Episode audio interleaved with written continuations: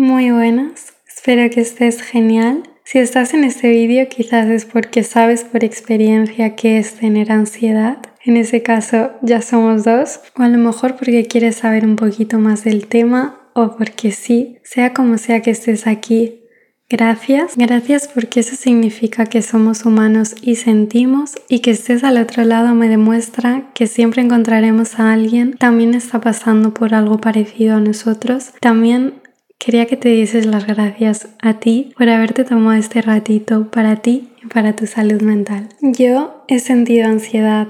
A veces la sigo sintiendo en el día a día, con la única diferencia de que con el paso del tiempo una cada vez tiene más conocimientos y herramientas para saber gestionarla. Esto al final es como la lluvia, no va a dejar de llover pero si tienes un paraguas quizás sí dejes de mojarte. Y yo estas últimas semanas, a pesar de estar en un buen momento de mi vida, la ansiedad volvió para agobiarme un poquito y hacerme pensar lo contrario. Mi cabeza se llenó de pensamientos como ¿y si no lo consigues? ¿y si sale mal?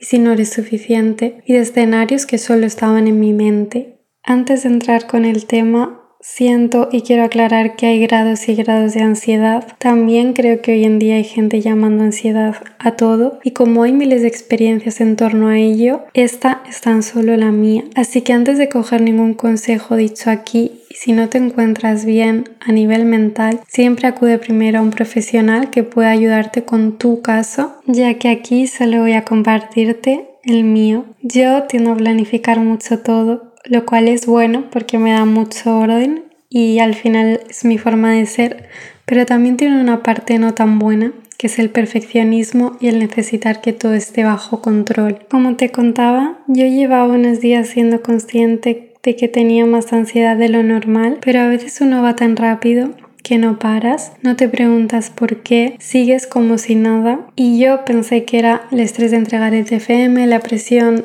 estaba teniendo por encontrar una oferta de trabajo que me gustase, hacerlo también bien con YouTube y todo un poco a la vez. Pero no era solo eso, era la mentalidad con la que yo estaba afrontando estas cosas. Me estaba pegando al resultado, es decir, estaba haciendo lo que tenía que hacer, pero estaba queriéndome anticipar constantemente al resultado de ello, con pensamientos como, ¿será que nadie va a ver mi vídeo en YouTube? ¿Y si no sale bien el proyecto de fin de máster? ¿Y si me rechazan en tal oferta de trabajo? Reflexionando sobre ello, entendí que lo que hay detrás de la necesidad de control de cualquier circunstancia es miedo. Y es un miedo irreal, porque no hay ningún peligro, tan solo un escenario que está imaginando tu mente. Y además hay algo más, y es que hay una necesidad de aprobación. Necesito sacar buena nota, que me contraten, que el vídeo vaya bien, pero ¿para qué? Pues para así validar y confirmar mi propio valor. Y así creas una dependencia, ya que estás relacionando lo que consigues con tu valor. Y qué equivocada estaba. Y es que uno puede estar pensando que está en la onda del amor propio de todo esto, sin embargo,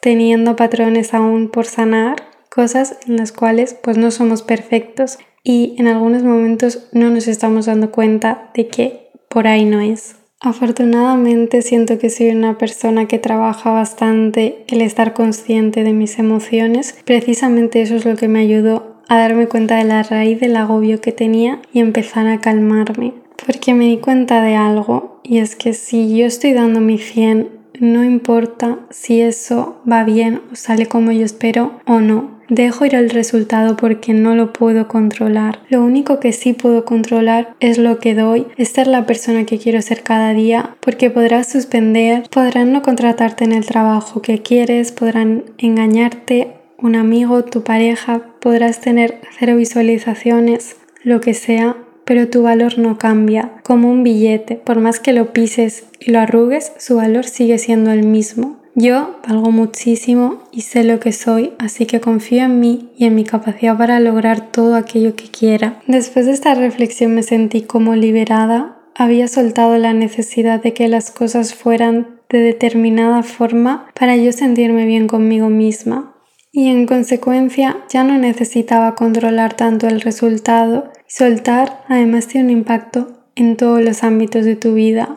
Te hace libre porque estabas en la peor prisión, la de depender emocionalmente de algo que no está bajo tu control. Tener la nota, las visualizaciones, el amor o la fidelidad de alguien, la aprobación, etcétera, para tú sentirte completo. Si dependes de algo que no puedes controlar, volverás a estar mal una y otra vez. Y una vez que te preguntas qué te está pasando, lo entiendes y puedes cambiarlo, ahí es cuando sueltas. Y yo solté, solté ese sufrimiento innecesario de tener que preocuparte por algo que está fuera de tu control y empecé a enfocarme en lo que yo soy, lo que yo hago, porque eso es lo que puedo controlar.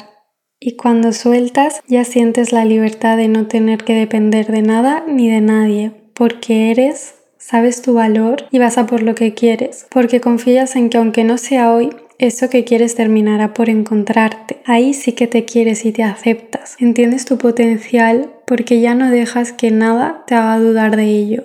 Así que si alguna vez te has sentido insuficiente o te has culpado por tener ansiedad, deja de culparte. Piensa en ti como un niño que está asustado porque le da miedo la oscuridad. Aún no sabe cómo gestionarlo y en este caso ¿Acaso tú le culparías por eso? No, dejarías que creciese, le apoyarías, le darías las herramientas necesarias para no tener miedo. Trátate de la misma forma a ti. Y así, un día, el niño se podrá dar cuenta de que no había ningún monstruo ni ningún peligro en la oscuridad, tan solo estaba en su mente. Todos hemos sido ese niño con muchos miedos y yo te quería compartir los míos porque no todo es productividad, rutinas súper perfectas ni mucho menos, todos los tenemos y siento que compartirlos no nos hace más vulnerables, sino más fuertes, porque significa que somos capaces de entenderlos. Entiende los tuyos, pregúntate de dónde vienen y sana,